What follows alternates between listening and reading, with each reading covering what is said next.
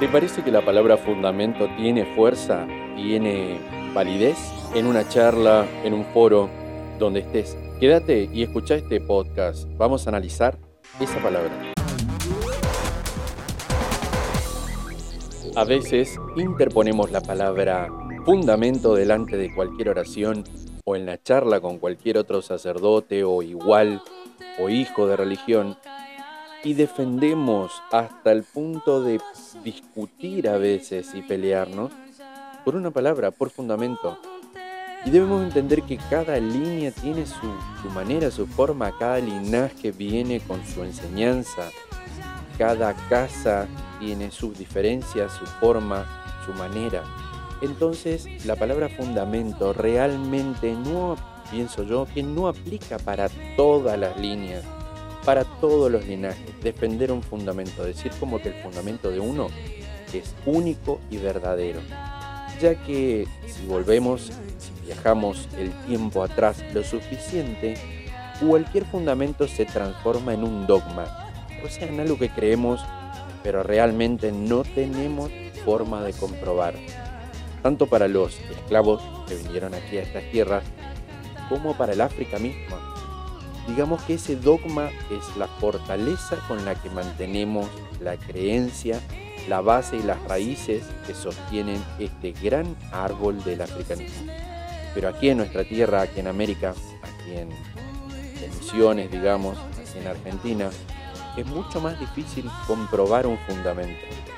Yo creo que cada uno debe aferrarse, afirmarse a las enseñanzas de su sacerdote, de su familia y listo. Ahí practicar la religión de la manera en la que le enseñaron, de la manera en la que es para cada uno. Porque no existe un dogma que se aplique a todas las naciones. No hay un dogma que se aplique a toda la Umbanda, inclusive, ni siquiera a la Quimbanda. Entonces, después de que cada uno tenga su formato, que cada uno maneje su manera en su templo, en su linaje, en su familia, ese es el fundamento de esa casa y no de todas. Deberíamos aprender juntos a sobrellevar, a llevar, a enriquecer, a compartir los conocimientos que cada uno tiene para que esto sea cada vez mejor, para que sea mucho más suave el transitar religioso y más cómoda la transición a los que están viniendo, a los que están caminando y a los que están comenzando a recorrer esta gran ciudad eh, religiosa que existe. Tenemos aquí, como siempre, a la Mai Fanny Doshum, a la que también le vamos a hacer la, pregunta, ¿no es cierto? Eh, ¿Qué piensa la Mai sobre la palabra fundamento? ¿Está bien utilizada? ¿Es bueno sacar y presentar siempre esa carta en una conversación? ¿O se debe entender lo que recién comentamos de la diversidad que existe de conocimientos religiosos en cada casa y en cada línea africanista? Buenas noches. Desde mi punto de vista, eh, la palabra fundamento tan usada entre religiosos, entre padre e hijo, eh, es muy, no complicada, sino amplia.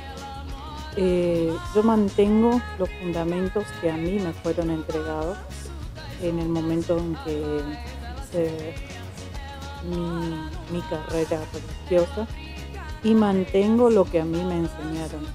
Los rituales, la forma, la presentación, eh, los tiempos, las, maneras en, en que se realiza cada, cada ceremonia, ¿no?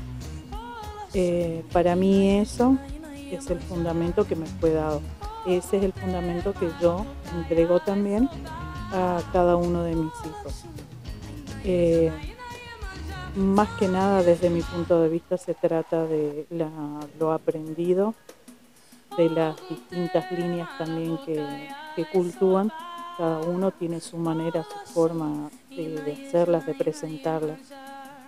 Así que para mí, eh, utilizar la palabra fundamento es eso, mantener y enseñar lo que a vos te fue enseñado eh, desde tus comienzos.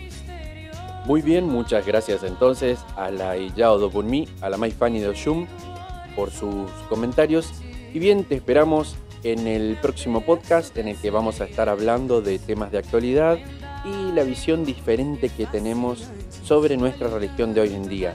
Esperamos tus comentarios, tu like, suscríbanse. Así podemos hablar de temas distintos y diversos que preocupan a toda nuestra sociedad africanista. Muchas gracias.